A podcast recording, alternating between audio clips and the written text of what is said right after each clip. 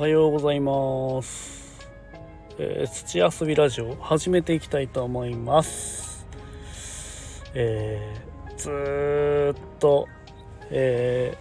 ーラジオ更新してなくて久々の更新になります。だいぶ空きましたね、えーいつも収録するたびに久々っていう感じなんですけどえーまあ、ちょっと今の、えー現状の報告だったり、えーまたこれからの作業だったり農作業だったりね、えーそういうのをお話をしていこうかなと思います。シャープ126 5ぐらいですかね。なんだかんだ100回以上は続いてて。で100超えたあたりからねちょっと更新が滞ってるような感じなんですけど。あどうも。農園日だまりの目のミナトンです。今日もよろしくお願いします、えー実はですね、えー今日今、えー大学病院の方で、え診察があるということで、え少し早く着いたんで車の中でね待機してるっていう感じでで空き時間があったんであ収録してみようかなっていうことで今収録しているんですけども、えーちょっとですねあのまあ顎がもう2年ぐらい前からこうだんだん開かなくなってきててで口がね全開に開かないのがずっと続いていたんですね。で、えーまあ、地元の歯医者の方にま通っててでスプリングって言われるあの歯の矯正するねマウスピースみたいなやつ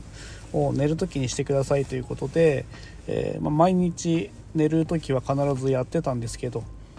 まあ、それでも治りが悪いということで改善されないので、えーまあ、大学病院の方を紹介されて、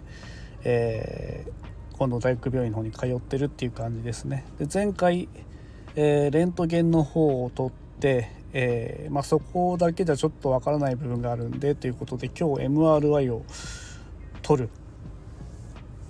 ということで、えーようやく予約が取れて今日、えー大学病院の方に来て今待機中っていう感じですね。えーなんともねこの不便なんですよね口がやっぱり開かなくて、まあ、1 5センチとか、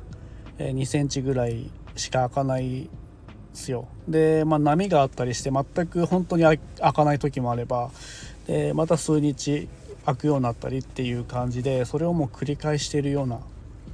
感じでで、まあ、一番辛いのが大きいものを食べられないっていうかね、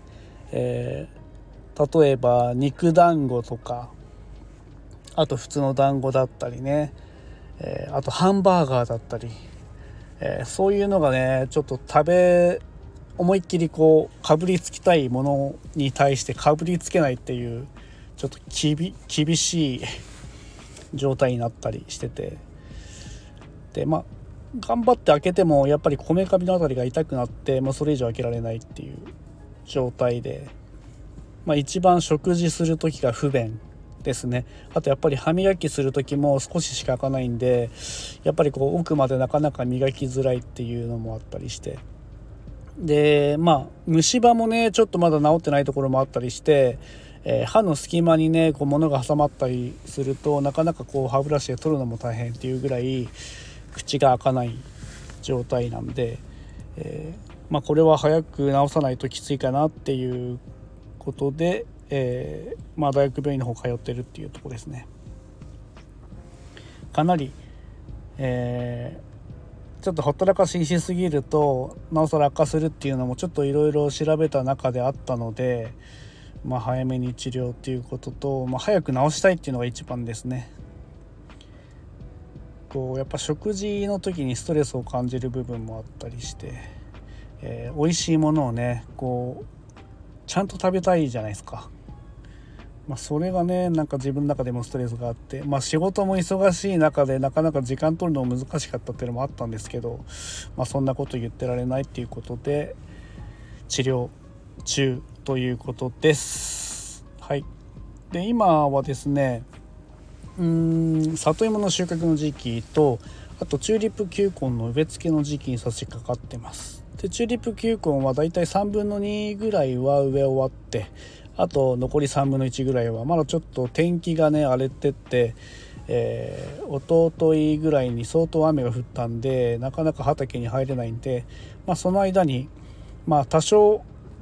濡れてても大丈夫だろうということで里芋の方をちょっと収穫したり選別したりという合間を見ながらやってるような状況です。でネット販売の方もね産直 EC の方でえー、ポケマルさん食べ直さん産直 R さんで、えー、もう里芋の方販売開始して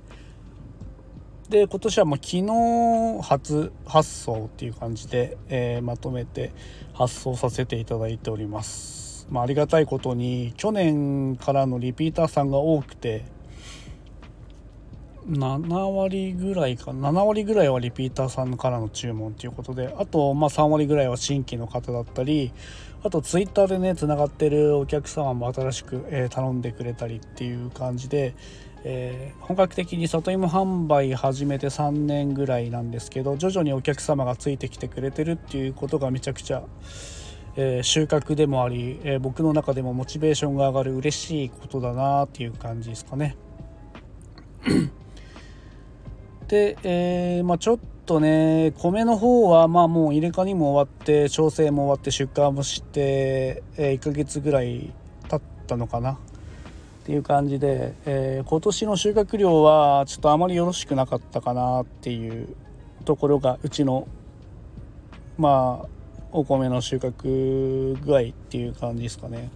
まあ、周りの話聞くと、えー、去年以上に取れたっていうね収穫量があったっていう方が多くてまあ平年並みか平年並み以上っていう、えー、発表指数だったんで、えー、全体的にはね悪くないと思うんですけどうちはちょっと悪かったですね。まあ自分のちょっと管理不足もあったり、えー、まあ、肥料の上げるタイミングだったりあと水の管理がね、えもうちょっと、え頻繁に回って、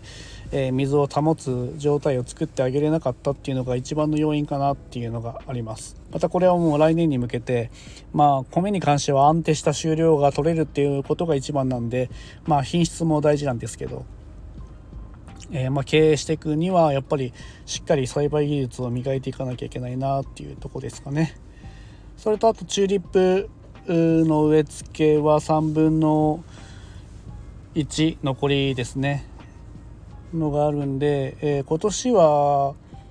まあまあまあ去年と面積は変わらずなんですけど、まあ、一番の変更点はまあチューリップのね球根も、えー、単価がねいろいろあるわけでで単価の低い品種をちょっと減らして単価の高い品種を少し増やしたっていう比率に変えました。でまあもともとその単価の低い品種は、まあ、作りやすいし、えー、まあ、繁殖率も良くて太りやすいっていう品種なんですけどただ一番の難点はやっぱり、えー、腐敗が出るっていう腐れてる球根がよく出やすい品種でもあるんで、えー、そうなってくるとやっぱロスする部分が多かったりするので。えー、ちょっとねそこを減らして、えー、単価の高い品種でまあちょっと繁殖は劣るかもしれないけど安定して、えー、ちゃんとした球根が取れるっていうことを踏まえて、えなるべくロスを減らして、え無駄をねなくしていこうということで、え品種をねちょっとね比率を変えて、え植え付けます。まあ、来年の春、えまた綺麗な花が咲くことを願って、えー、今はねちょっとね秋の収穫があったり植え付けがあったり一番忙しい時期なんですけど、まあ、そこ乗り越えていければなと思います、まあ、問題は、えー、晴れが続く日をめがけていっぱいこうね作業できればいいなっていうとことまあ本当に天候次第なんでなるべく晴れてる時に作業したいんですけど今日もねいい晴れ具合で里芋収穫できるんですけどちょっとどうしてもね大学病院の予約が入ってるんで、まあ、ここは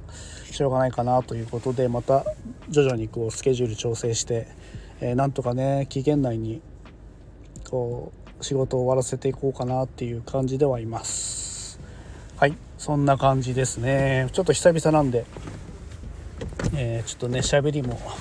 順番も、えー、ちょっと狂ってるところがあるんですけども、えー、こんな感じでまたちょこちょこ更新していけたらいいなと思います。